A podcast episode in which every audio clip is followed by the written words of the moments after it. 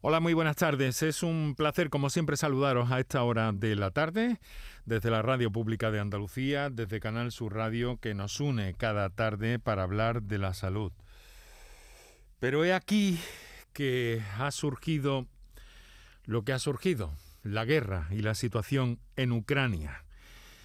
Y en este esfuerzo eh, de solidaridad y en este esfuerzo eh, de todos mis compañeros también durante todos estos días por tenerles al corriente, por acercarnos en la medida de lo posible a la realidad con protagonistas, con conexiones en directo con personas afectadas.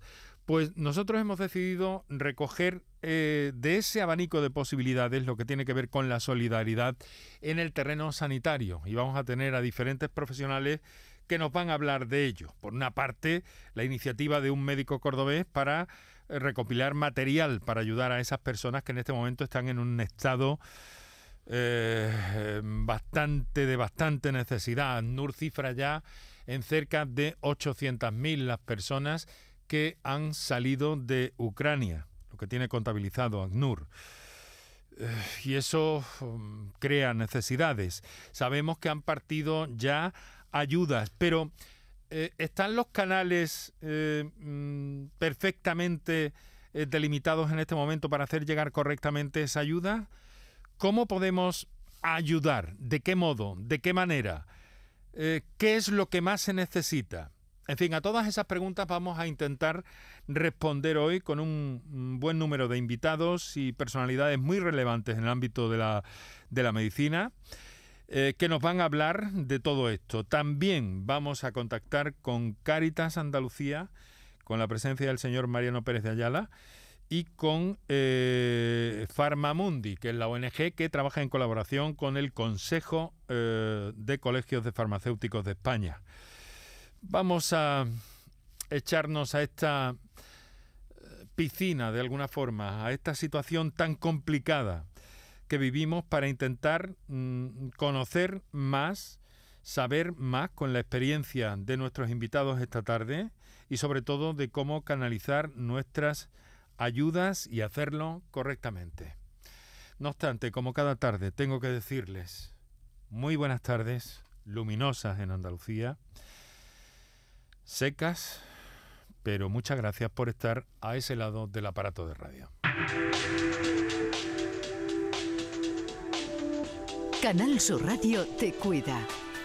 Por tu salud. Por tu salud con Enrique Jesús Moreno. A esta hora de la tarde eh, estamos todos, sí, conmocionados, ¿no? Yo decía ayer que estaba mm, irritado, afectados estamos todos, ¿no? Y a medida que vamos conociendo más y más informaciones que nos hacen entender que la situación de los ucranianos que en este momento están en el terreno, en el país, hay mucho sufrimiento por mor de una palabra que no conocíamos en Europa en las últimas décadas. Y la mayoría de, de los que estamos vivos en este momento, aunque lamentablemente algunas personas sí. La palabra es guerra. Y eso es lo que está arrasando. Pero eso es lo que despierta al mismo tiempo también toda esta reacción solidaria, toda esta reacción bien intencionada donde además sabemos y hemos comprobado en innumerables ocasiones que Andalucía se muestra siempre a un nivel altísimo en lo humano, en lo generoso también de alguna forma, ¿no? Bien, lo primero que, lo primero que vamos a hacer, eh, si me lo permiten, es eh, saludar a nuestros primeros invitados. Hoy en el estudio de Canal Sur Radio en Sevilla tenemos a Manuel Pérez Fernández, que es presidente del Colegio Farmacéutico de Sevilla y buen amigo de este programa, donde ha comparecido siempre que lo hemos requerido. Eh, don Manuel, muy buenas tardes. Buenas tardes, Enrique, ¿qué tal? Muchas gracias por estar con nosotros. La farmacia también se pone en marcha, también se solidariza con la situación en Ucrania, ¿verdad? Evidentemente, eh, son necesarios medicamentos, productos sanitarios, eh, etcétera, y, ahí estamos los farmacéuticos también, por supuesto. Bueno, pues ahora vamos a ir viendo cómo hacer toda esa, cómo hacer efectiva toda esa solidaridad, esos sentimientos de ayuda que nos están asaltando a todos. Un médico cordobés, eh, cirujano plástico, eh, que nos acompaña desde nuestros estudios en Córdoba, doctor Alberto Redondo Camacho. Muy buenas tardes. Buenas tardes. Muchas gracias también por estar con nosotros. Usted hace unos días, de forma urgente, convocó una campaña de solidaridad para recoger mm, eh, enseres, elementos necesarios en este momento en Ucrania. Se ha difundido muy bien por la ciudad y están consiguiendo ustedes un, buen nivel de, donación de elementos, ¿no? Pues, pues sí, gracias a Dios. He de decir que, la iniciativa no, no es solo mía, ni mucho menos. Ha sido una iniciativa del equipo de la clínica, fundamentalmente de su directora, que es Aurora Quintero, y a la que yo me sumé inmediatamente. Y la verdad es que la respuesta está siendo sorprendente y ahora me mm. gustaría comentarla con todos vosotros. Sí, ahora lo vamos a, ahora lo vamos a hacer con detalle en un instante. Eh, en, circunstancias siempre muy especiales, porque siempre está eh, metido, si me permite expresarlo así, en algún jaleo, en algún jaleo solidario y humano, el doctor Carlos Álvarez Leiva. Doctor, muy buenas tardes. Muy buenas tardes. ¿Está usted eh, en África? Bueno, estamos llegando en este momento, moviéndonos desde los centros de menores de, de Ceuta dirección Sevilla para acompañar la salida de los equipos nuestros que están saliendo para Ucrania en este momento. Eso es, vamos a ver, entonces, eh, le, cojo en la península o fuera de la península, doctor? En este momento ya en la península. Estupendo, muy bien, pues muchas gracias. El, doctor Carlos Álvarez Leiva es coronel médico retirado, especialista en medicina crítica, coronel, eh, como he dicho, eh, fue el que impulsó, fundador de la SAMU, eh, profesor de medicina en la Universidad de Sevilla, Consejo Europeo de Medicina de Catástrofes, en fin, tiene una dilatada experiencia en este tipo de, asuntos. Eh, tengo entendido que esta mañana ha partido ya eh, parte de un primer cargamento de SAMU, de la Fundación SAMU, y esta tarde también algunos profesionales camino, camino de dónde exactamente, doctor. Bueno, nosotros estamos haciendo una, asistencia muy profesionalizada, es decir, se envía en primer lugar un contingente que tiene la función de inteligencia sanitaria y ese contingente va en primer lugar hacia Bucarest. Allí se pertrechan de los recursos para no tener que ir cargando desde la zona de Sevilla. Eh, son equipos que van con el material imprescindible, es un componente, son ocho miembros de esa comisión aposentadora que se llama, en Bucarest se pertrechan y después irán directamente a Dulcea, que es Dulcea, con T, donde se espera llegar en los próximos 48 horas. Eh, doctor, eh, usted está muy acostumbrado a esto. Ahora mismo hay vías para hacer llegar todo este material y esta ayuda eh, digamos que mm, solventes o sólidas o, estamos en un momento mm, caótico todavía donde no hay corredores y donde hacer llegar la ayuda es difícil? Bueno, yo quisiera mm, primero agradecer la oportunidad de estar con vosotros y compartir mi experiencia. Mi experiencia en este momento es que allí van a llegar ayudas absolutamente indiscriminadas, inclasificadas, inadecuadas y que provocan un tsunami de recursos, sobre todo de ropas que no se van a poder utilizar, de medicamentos que no estarán clasificados y eso habitualmente genera, en mi experiencia y en casi todos los campos en los que he estado, un caos sobre el caos. La ayuda tiene que ser muy profesionalizada, muy en contacto directo con la necesidad inmediata y eh, en este momento pues me gustaría llevar ese mensaje de que hay mucha gente bien intencionada que debe canalizar muy bien sus impulsos y sus ayudas a través de aquellas entidades que le ofrezcan mucha garantía. Por eso hemos querido eh, hacer este programa. Doctor, le agradezco inicialmente estas apreciaciones que, nos hace.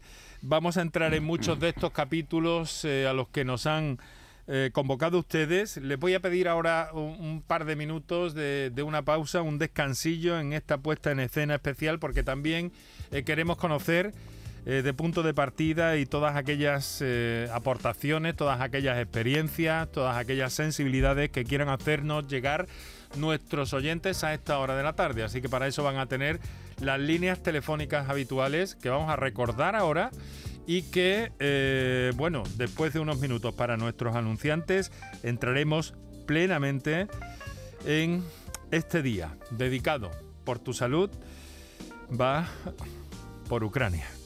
Para contactar con nosotros puedes hacerlo llamando al 95 50 56 202 y al 95 50 56 222 o enviarnos una nota de voz por WhatsApp al 616 135 135 por tu salud en Canal Sur Radio. Sevilla. Canal Sur Radio. Disfruta de tu barrio. Compra en Calle Feria. En la Asociación de Comerciantes de Calle Feria hemos preparado para ti grandes sorpresas y regalos. Repartimos 600 euros en cheques de consumo. Disfruta de tu barrio. Compra en Calle Feria. Promueve Asociación de Comerciantes de Calle Feria. Financia Ayuntamiento de Sevilla. Bienvenidos a Sacaba. Mil metros de electrodomésticos con primeras marcas. Grupos Whirlpool, Bosch y Electrolux. Frigoríficos, lavadoras, hornos, vitros. ¿Quieres más? Aires acondicionados, aspiradoras, pequeños electrodomésticos. Y financiamos en 12 o 20 meses sin intereses solo tú y Sacaba. Tu tienda de electrodomésticos en el Polígono Store en calle nivel 23. Ven a ver nuestra exposición y sus 25 años de experiencia. Sacaba. Compra en tu comercio vecino. En la Federación de Autónomos del Comercio de Andalucía trabajamos para ofrecerte los mejores productos y servicios. Compra en tu comercio vecino. Promueve FACOAN, Federación de Autónomos del Comercio de Andalucía. Financia Ayuntamiento de Sevilla. Para contactar con nosotros puedes hacerlo llamando al 95 50 56 202 y al 95 50 56 222 o enviarnos una nota de voz por WhatsApp al 616 135 135 por tu salud en Canal Sur Radio. Bueno, desde este momento quiero pedir a nuestros tres invitados iniciales en el programa, eh, Manuel Pérez Fernández, doctor Alberto Redondo, doctor Carlos Álvarez, que a partir de este momento, cuando uh, mm, al hilo de algo que se diga o de algo que escuchemos quieran hacer uso de la palabra, pues que lo hagan con toda tranquilidad en esta radio pública. Son las 6 de la tarde y 16 minutos. Hoy por tu salud es Ucrania y queremos conocer cuál es la mejor manera de ayudar. Eh, doctor Álvarez Leiva, al hilo de esto que ha dicho, eh, quisiera preguntarle porque entonces, claro, ahora mismo no hay canales, eh, digamos que establecidos o las autoridades sabemos que Polonia está acogiendo a muchos refugiados, sabemos que también lo está haciendo Rumanía, no sé si en menor medida Moldavia también, que son países que tienen frontera con Ucrania, ¿verdad? Hacia donde los ciudadanos ucranianos están intentando escapar. Eh, pero, eh, mm, claro, ahora mismo el objetivo, entonces, si no hay una infraestructura creada de ayuda humanitaria, eh, de esto de momento no, no se, supongo que se habrá hablado en la Unión Europea también, a pesar de lo crítico del momento que vivimos, ¿no, doctor? Bueno, la Unión Europea tiene, como todas las instituciones grandes, unos movimientos muy lentos, unos movimientos que van muy ligados a la política internacional y a la política de conveniencia de cada país y en este momento, lo que, como muy bien expresa usted, lo que se necesitan son respuestas rápidas, con mucha agilidad, que puedan situarse sobre el terreno en el menor tiempo posible y con los mejores recursos disponibles. Entonces, hay que pensar... Sí. No, perdone, le he interrumpido, lo siento. Hay que pensar eh, que, esta, que ahora mismo esta gente está en un shock traumático y lo que necesitan es una presencialidad que les devuelva la esperanza. Esta gente necesita que se les devuelva la esperanza, que vuelvan a creer que hay gente que se preocupa de ellos, que vuelvan a entender que la humanidad existe a pesar de lo que están sufriendo y de dónde viene. Ese es el primer mensaje, empezar a ofrecerles humanidad. Eso se está haciendo de forma, eh, pues bueno, digamos que automática por parte de muchos ciudadanos que estamos viendo en la frontera con Polonia. Yo puedo eh, llevarme a tres personas a mi casa, puedo eh, desplazarme en el coche, puedo llevar a cuatro personas hasta donde quieran, pero no está organizado de momento. El objetivo entonces ahora, doctor, es que la ayuda esté por lo menos cerca de la zona, ¿no? Claro, el objetivo es que podamos estar en el terreno ofreciéndole aquellos elementos que le son imprescindibles. Seguridad, agua, abrigo y alimentación. Esas son las tres prioridades que necesitan. Y además una atención médica de primera eh, línea. y eso estamos hablando de la zona de refugiados, porque eh, en Ucrania ahora mismo, dentro de los límites actuales del país, eso es imposible. Que eh, es la, la atención médica en la frontera es una cosa y la atención médica en el interior es otra. Son dos paradigmas absolutamente diferentes. En Ucrania lo que necesita es medicina de guerra, medicina de campaña, y en la frontera es una intervención humanitaria lo más racional y profesionalizada posible. No enviar indiscriminadamente elementos que van a obstaculizar aún más. Lo digo porque he visto durante toda mi vida naves y naves llenas de ropa, naves y naves llenas de medicamentos sin clasificar. Hmm. Y entonces hay que huir de, de, estas intervenciones. Yo comprendo que todo el mundo quiere ayudar, que todo el mundo quiere hacer algo. La mejor respuesta, sin duda, es la económica ayudar económicamente a través de aquellas instituciones que nos ofrezcan toda la garantía posible, que hay mucho dinero que después no llega a la zona en la que tiene que llegar. Cuidado, esto también existe. Eh, Manuel Pérez, esta mañana eh, en la farmacia de mi barrio he sido testigo de cómo unas personas que acudían expresamente para preguntar, ¿qué puedo hacer? No he estado atento a la respuesta, pero he recogido ese interés de un grupo de personas, no, no solo una ni dos. Un pequeño grupo de personas, eso sí, desde un barrio, que querían ayudar y se han ido a la farmacia para ello. La farmacia tiene un papel clave, lo hemos comentado en varias ocasiones, en todo esto, pero ¿qué puede hacer? ¿Qué pueden hacer las farmacias, los farmacéuticos en este momento, Manuel? Bueno, pues buenas tardes de nuevo. El doctor Álvarez Leiva lo ha, explicado perfectamente. Eh, vamos a ver, la, guerra puede ser larga o no, pero las consecuencias de la guerra sí pueden ser largas y además pueden ser penosas. Entonces las soluciones tienen que ser escalonadas, hay que dosificar las ayudas porque posiblemente necesiten ayuda durante muchísimo tiempo. Entonces ahora mismo, eh, como bien ha dicho el doctor Álvarez Leiva, ahora mismo en un momento inicial hasta que se establezcan los corredores sanitarios adecuados y se establezcan los mecanismos adecuados, lo mejor es realizar cualquier tipo de donación, colaboración desde la farmacia, realizarlo a través de las ONG farmacéuticas que se han puesto ya en, en marcha. Concretamente, hay dos ONGs, Farmamundi y Farmacéuticos Sin Fronteras. Farmamundi en coordinación con el Ministerio de Relaciones Exteriores y Cooperación a través de la Oficina de Acción Humanitaria de la Agencia Española de Cooperación Internacional para el Desarrollo, ya ha realizado un primer envío el día 26 de febrero de gasas, vendas, goteros y, compresas estériles y hay otro envío preparado para esta primera semana de marzo.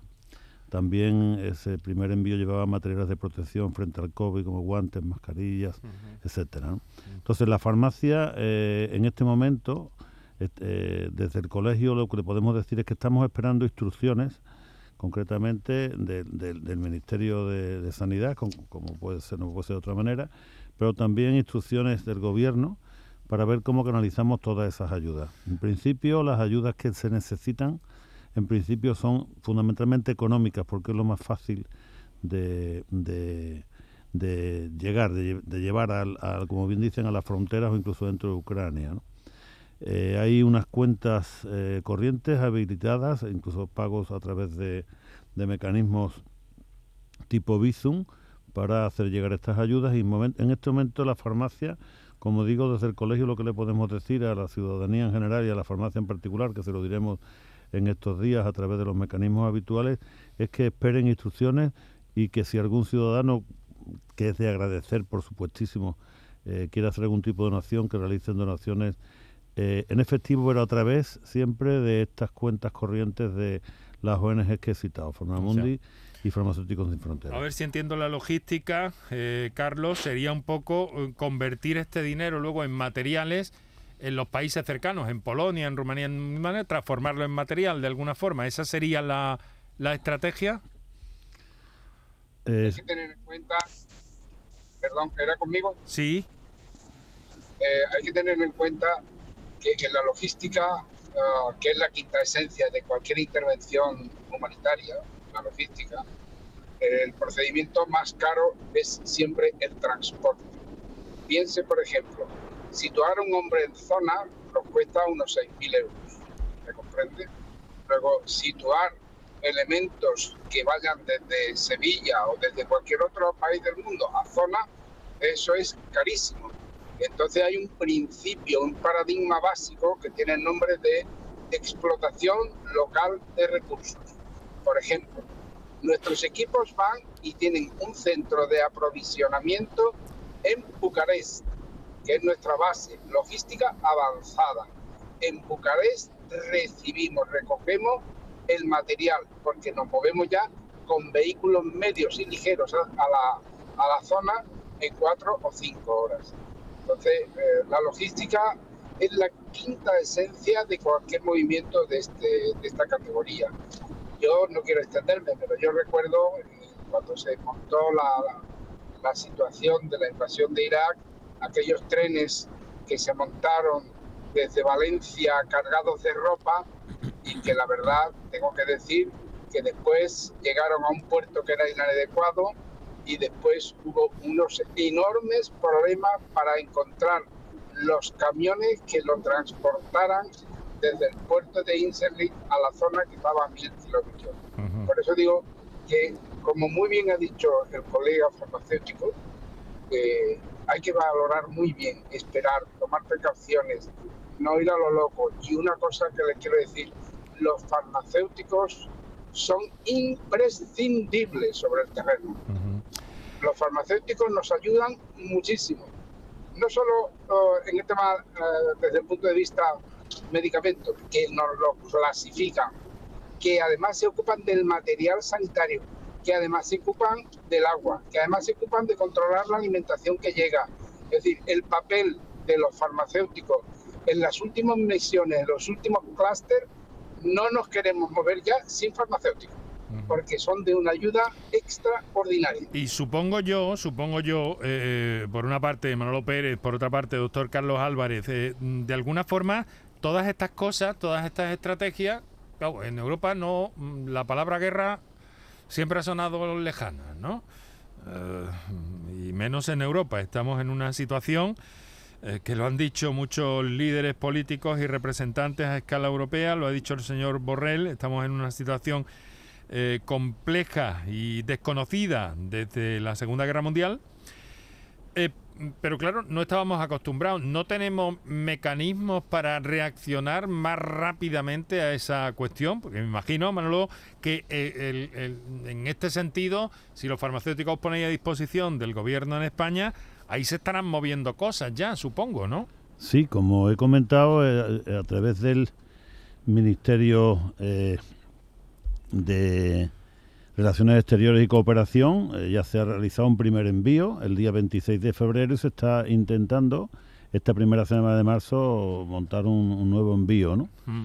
Eh, eh, quiero recalcar un poco lo que ha dicho el doctor Álvarez, Álvarez Leiva y es que en el tema de medicamentos y productos sanitarios hay una serie de requisitos eh, para que para que esos medicamentos y ese producto sanitario puedan ser, puedan ser útiles allí. El primero de ellos es que tengan una caducidad larga, a ser posible superior a 15 meses, porque claro, uno puede mandar medicamentos eh, con una caducidad corta y cuando llegue a destino haber caducado el medicamento. Por otra parte, también evidentemente estamos hablando de que aunque Europa eh, no está acostumbrada a, a, una guerra, tampoco está acostumbrada a que haya un, digamos, un, trasiego de productos etiquetados en, en, idiomas entendibles en todos los destinos. Mm. Si uno manda medicamentos etiquetados en español y con, y con, y con prospectos en español a Ucrania, a cualquier sitio donde no haya médicos, donde no haya farmacéuticos ni profesionales sanitarios, posiblemente esos medicamentos no tampoco se puedan utilizar. Entonces estamos hablando de que todo tiene que ser muy coordinado, porque a veces eh, se dice lo de vísteme despacio que tengo prisa, ¿no? Cuando queremos ir muy deprisa al principio, posiblemente tardemos más tiempo que si esperamos un poco, coordinamos y después avanzamos. Em, doctor Redondo, eh, las personas que acuden a, donar a la clínica, hacer llegar eh, la expresión de su solidaridad, díganos, ¿con qué actitud lo hacen? ¿Qué percibe usted en este sentido? Bueno, eh, evidentemente tienen una, una necesidad de colaborar porque están viviendo por los medios una situación increíble en el siglo que vivimos. Pero yo quería dar otro punto de vista de la colaboración que compartiendo totalmente la, la, profesionalidad de mis dos contertulios que enfocan, y desde mi punto de vista coincido, insisto, en su, en su punto de vista, eh, nuestra colaboración surge de un, de, un, de un punto diametralmente opuesto al suyo. Nada profesional. Y nada profesional en el sentido que, que nosotros eh, tenemos un sobrino de acogida, es decir, un chico que entró en nuestra familia a través de mi hermana hace bastantes años, un niño de Chernóbil que se viene a Córdoba y pasa con nuestra familia tiempo. Esos tiempos, él ha crecido y actualmente mantenemos un contacto con él y ante esta situación le, le, hablamos, nos hablamos y nos cuenta que están encerrados y le pedimos, porque que cómo podemos ayudarle, qué hacemos por ti, eh, Igor, qué hacemos por ti. Igor nos dice que directamente no podemos hacer nada. Eh, y nos pone en contacto con una chica que es Diana Chikonenko, que vive en Sevilla, ucraniana, y nos dice que ella está, ah, tiene una ONG y que puede hacer, que lo que podamos ayudar, que lo hagamos a través de ella. Contactamos con esta persona, es sorprendente eh, la, entrega y, la disposición que tienen los ucranianos con respecto a su nación, envidiable diría yo, y esta persona está dispuesta a venir a recogernos el material y si hace falta llevarlo. Es decir, por supuesto que puede ser descoordinado, por supuesto que puede ser, pero sí que manda un mensaje a los familiares y a las personas de Ucrania. Y es que aquí estamos muchas personas dispuestas a ayudar, que pensamos en ello y que vivimos su drama. Eso ya tiene un valor. Y ese ese punto es el que recogemos nosotros en nuestra clínica. Son personas que entran, ven el cartel y se, y, se suman a él. Claro, es una, es una solidaridad eh, modulada más allá de la línea estrictamente eh, técnica, digamos, que es la que estamos conociendo para saber sobre todo cómo, cómo, podemos, cómo podemos ayudar y canalizar todo eso. Pero no, eh, no, es, no es menos que también existen otro tipo de necesidades y que la, la, solidaridad, y encauzar estos asuntos pues se puede hacer de muy diversas maneras. Si les parece, son las 6 y 32 minutos. Eh, vamos a escuchar a alguien que, que nos llama y que nos... Eh, eh, no, no nos ha llamado. Es una nota de voz lo que vamos a escuchar en este momento de alguien que quería intervenir en el programa, alguno o alguna de nuestros oyentes. Adelante, compañeros. hola, buenas tardes. Vamos a ver, yo esta tarde voy a salir a comprar cosas que yo estoy, yo, soy Ana de Cádiz, una asociación de vecinos y, a través de otra asociación de otro pueblo mm, vamos, estamos recogiendo cosas mm, necesarias como nos han pedido algodón, gasa, cosas para quemaduras, em, betadines, em, suero, en fin, todo eso. Eh, me gustaría saber si, si eso está bien, lo que, vamos, se lo van a llevar unos, unos chicos que están preparando, ya se han llevado un autobús, en un autobús, en un camión, y ahora se van a querer llevar también otro cargamento el viernes. ¿Eso está bien o, o, decís vosotros eh, si es otras cosas más necesarias? Vale, muchas gracias. Bueno, eh, es buena la pregunta y si eso se puede canalizar de alguna forma, ¿no? Eh, no sé, eh, una vez más, doctor Álvarez, eh, sin duda, hombre, es una, una sensibilidad y unos elementos que yo me imagino que pueden ser canalizables más allá de la vía técnica, ¿no? ¿Qué le parece yo creo que, que los tres estamos expresando puntos de vista que son coincidentes. Es decir, ese reflejo humanitario de todos estos gestos llegan, llegan y son necesarios, porque además reconfortan la vida, reconfortan la humanidad y hacen a la gente creer y regenerar esperanza. Eh, es muy importante. Yo voy a coger un camión y voy a llegar a Ucrania. Eso debemos tenerlo muy bien controlado, porque llegar con algodón, con tiritas y con povidona ayudada, se volvemos un poco a lo mismo. Si ese material no va perfectamente clasificado, en un pack bien estructurado, eh, pues la verdad es que es preferible que esos 50 euros, 30 euros, 20 euros vayan canalizados a través de una cuenta adecuada que movilizar material sanitario. Esa es la idea.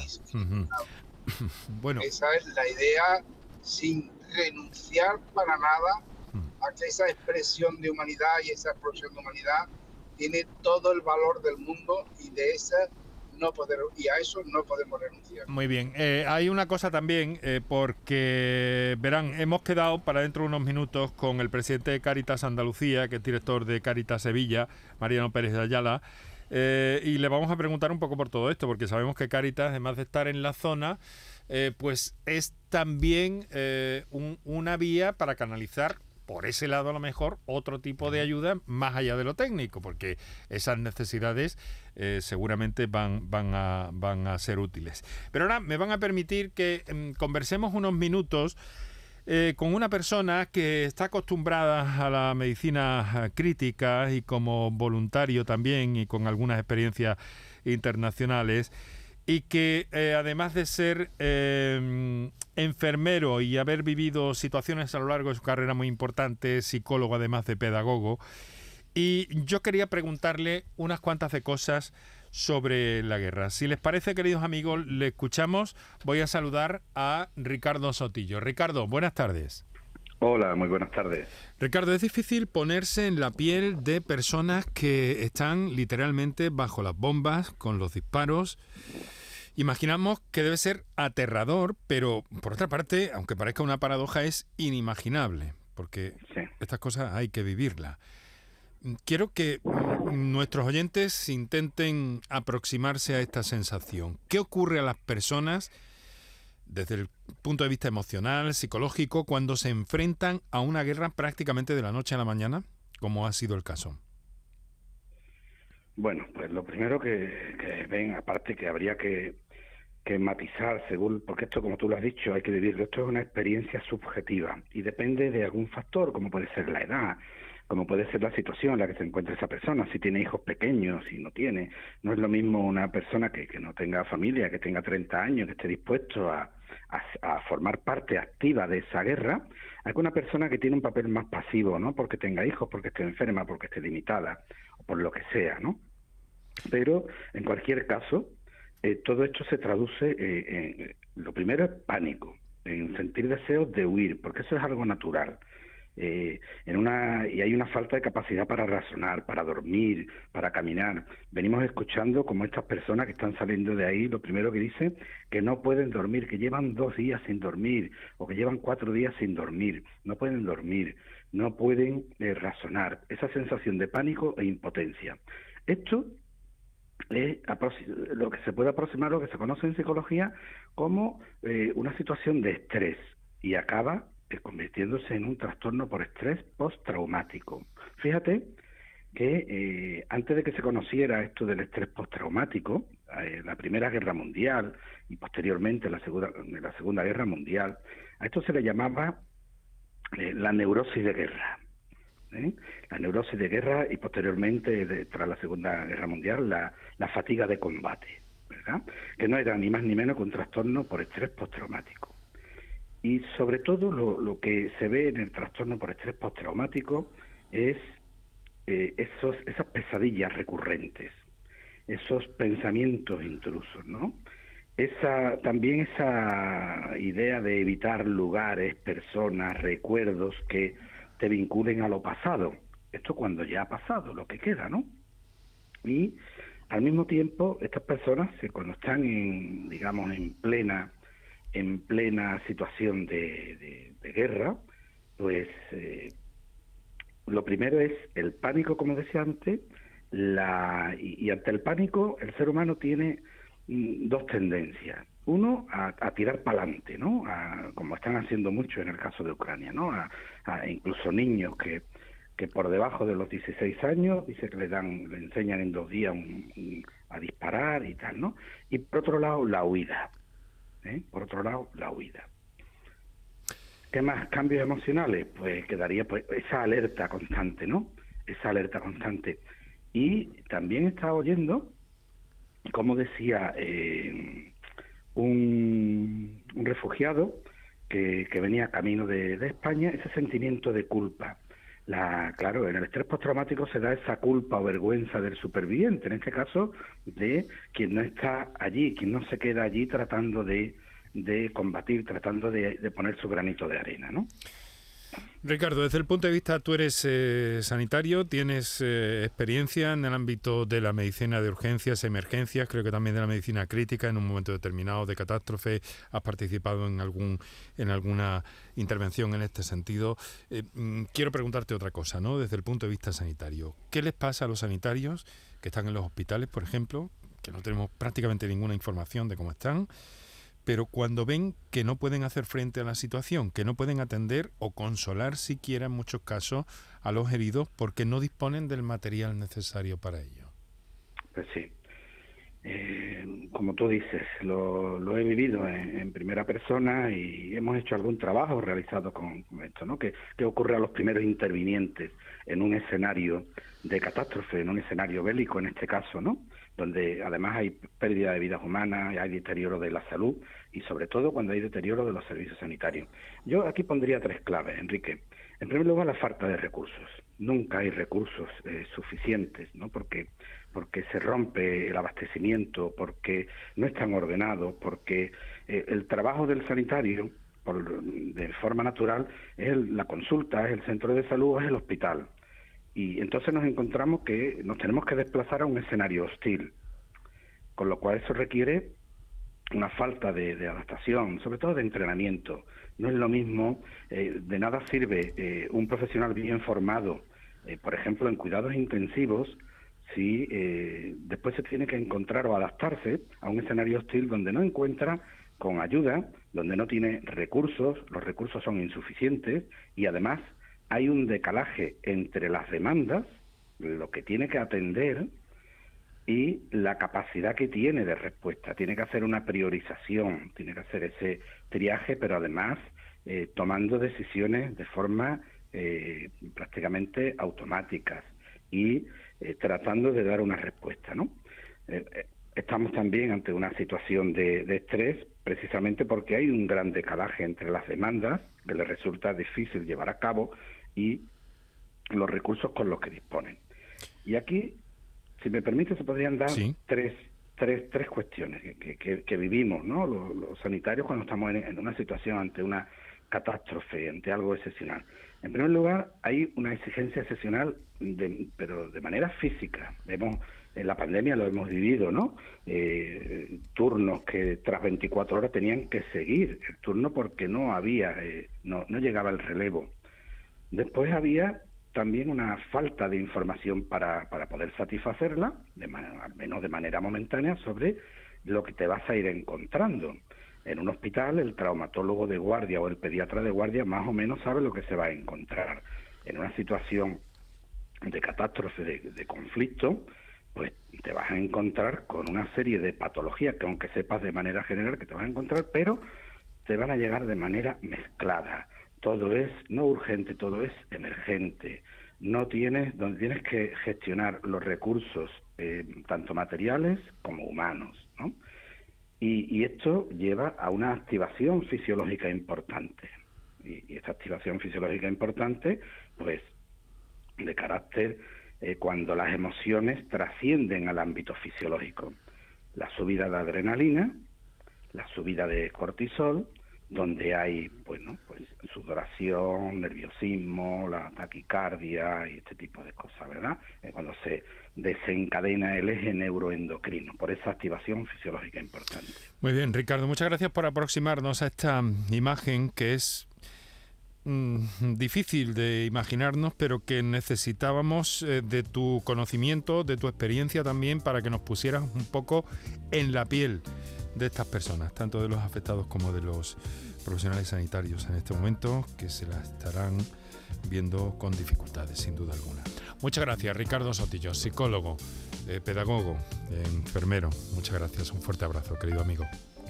Un abrazo, Enrique. Por tu salud, escucha Canal Sur Radio.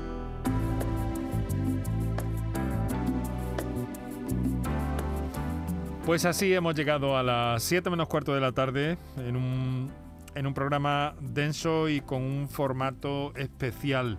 Estamos mirando, estamos sintiendo, estamos percibiendo Ucrania y toda la humanidad que nos llega desde allí a través de las personas afectadas que estamos viendo, que estamos oyendo aquí, en la televisión, en otros medios, pero aquí en Canal Sur Radio también, desde luego. Y bueno, mm, le quiero preguntar al hilo de todo esto, de este pequeño ejercicio de empatía que he querido hacer con Ricardo Sotillo, al doctor Carlos Álvarez. Eh, ¿Tiene la organización o, usted personalmente contacto con profesionales en, dentro de Ucrania en este momento? Lo digo por, por si podemos hacernos una idea de cuál es la situación en este momento en los hospitales, por ejemplo, de Ucrania. Bueno, la, la situación en los hospitales de Ucrania ahora mismo es absolutamente caótica, es una medicina de guerra en la que el tratamiento más importante, como bien ha dicho el señor Sotillo, es un triaje inmediato, valorar los que van a sobrevivir y los que no van a sobrevivir. Esto es así de, de cruento y dedicar todas las capacidades indispensables a aquellos que tenemos la garantía de que van a sobrevivir esto es lo que se hace en la medicina de guerra y efectivamente todas esas dificultades que ha expresado el señor Sontillo en cuanto al divorcio entre recursos y, necesidades es lo que es la medicina de guerra. Tiene su nombre propio y sus paradigmas propios de, funcionamiento. ¿Puede usted mm, mm, no sé si tiene certeza o se puede presumir que, que, no hay materiales en los hospitales para atender a, a los heridos. Sin duda no hay capacidad eh, técnica y de equipamiento para atender la demanda. Piense que si eh, se acaban de dar noticias sobre unos 5.000 fallecidos, usted multiplique siempre 5 por 4, pues quiere decir que tiene que haber 20.000 heridos. 20.000 heridos tienen unos consumos de analgesia, de medicación, de fluidoterapia, de vendajes, de recambios, etcétera, etcétera, que eso mm, aparte es un consumo creciente, no es un consumo que lo tengo ahora y ya lo paro, sino es un consumo que va creciendo en necesidad día a día, momento a momento. Por eso exige un esfuerzo logístico muy bien organizado, muy técnicamente eh, eh, estructurado. Y negociador, supongo también, ¿no, doctor? Porque para hacer llegar esa medicación hay que abrir corredores, hay que ponerse... Eh, parece esto de gira, hay que ponerse de acuerdo con el enemigo para que eso pueda llegar, ¿no? Es que es tremendo. todo eso son funciones logísticas, porque hasta la, la forma en la que yo procedo con los procedimientos adecuados para entrar con el material es un procedimiento logístico. Y como no quiero agotar el tiempo sin un pensamiento que creo que puede ser muy importante ante todas aquellas personas que no saben cómo ayudar, sí. les voy a decir una cosa. A lo largo de mis 30 años de experiencia, donde mejor resultado han tenido las ayudas es a través de las organizaciones religiosas.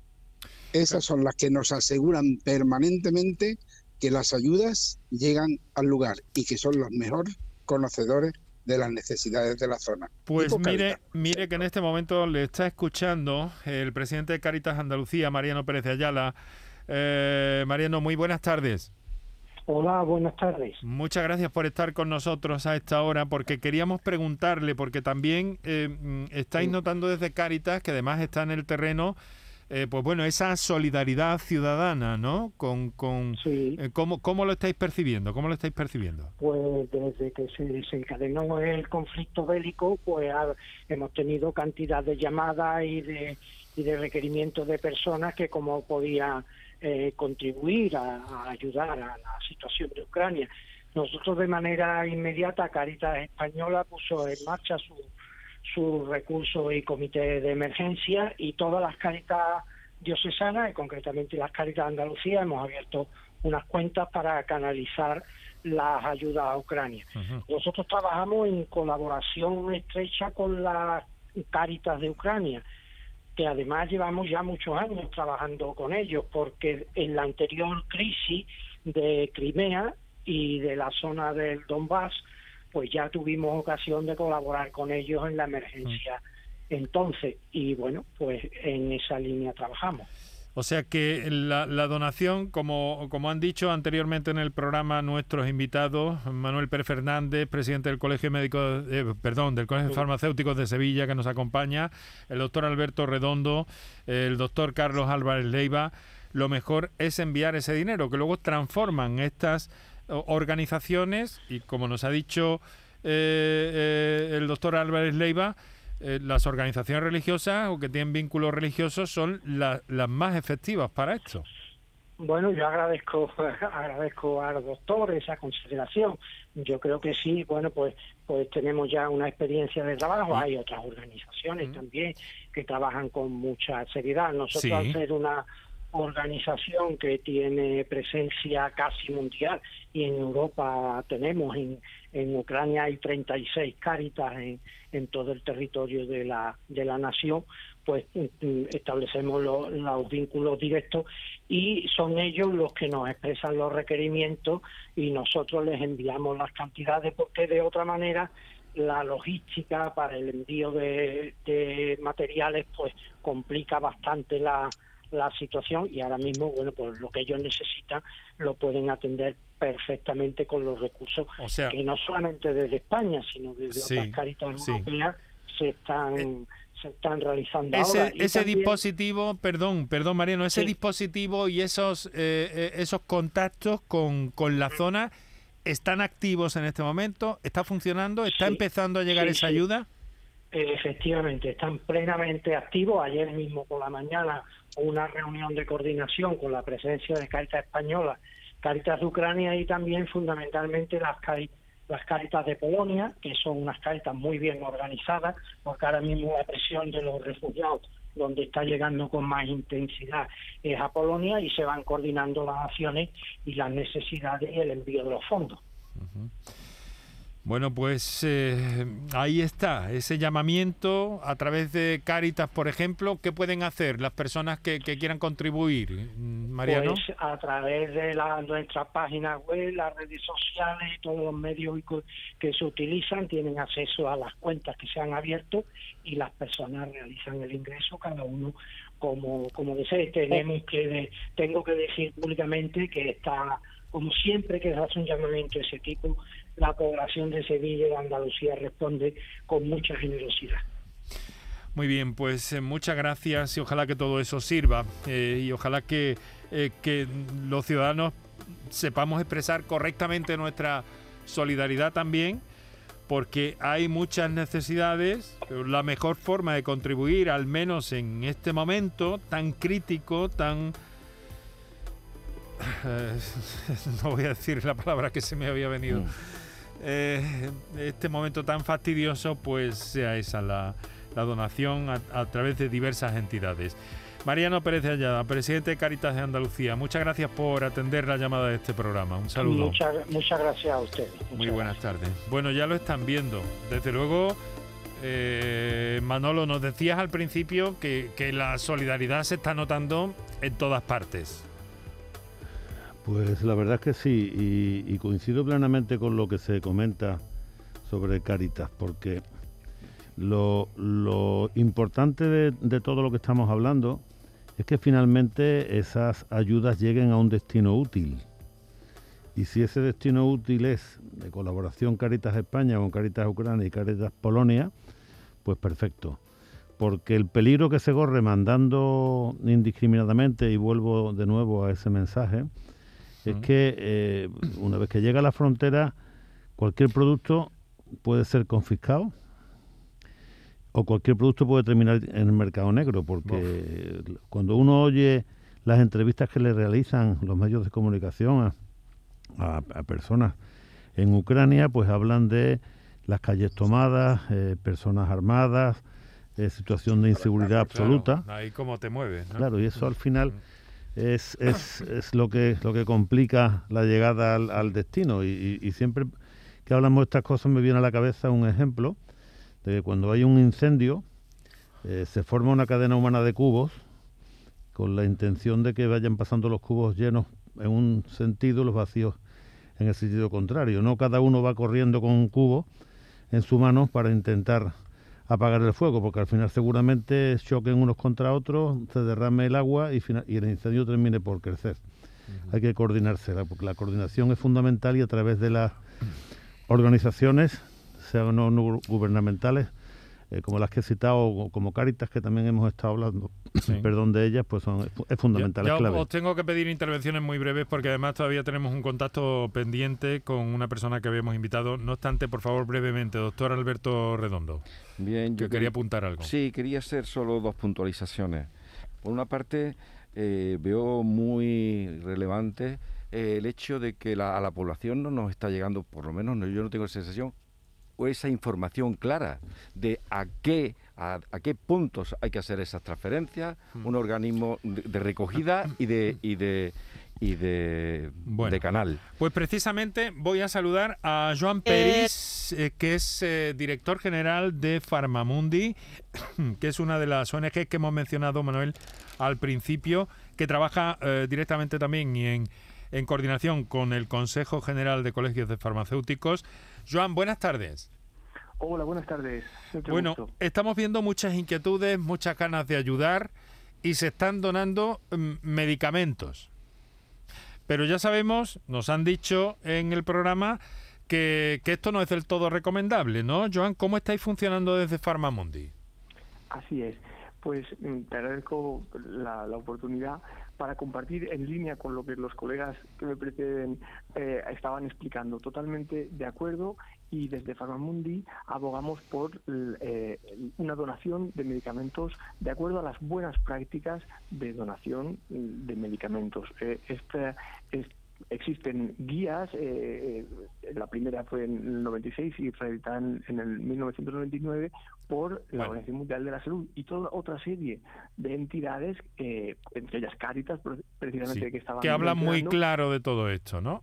Eso no, quiere, eso no quiere decir que tengamos que tirar los medicamentos usados ni mucho menos al cubo de basura, sino que hay otros cauces para dar salida a ese tipo de, medicamentos o donaciones que se puedan hacer en otro círculo o fuera de este contexto de conflicto, de guerra, del que estamos hablando hoy, ¿verdad, Joan? Eh, remitir, porque tengo muy poquísimo tiempo ya. Eh, Joan, remitir a nuestros oyentes a la, a la, a la página de Farmamundi, ¿no? Que con poner Farmamundi en Google...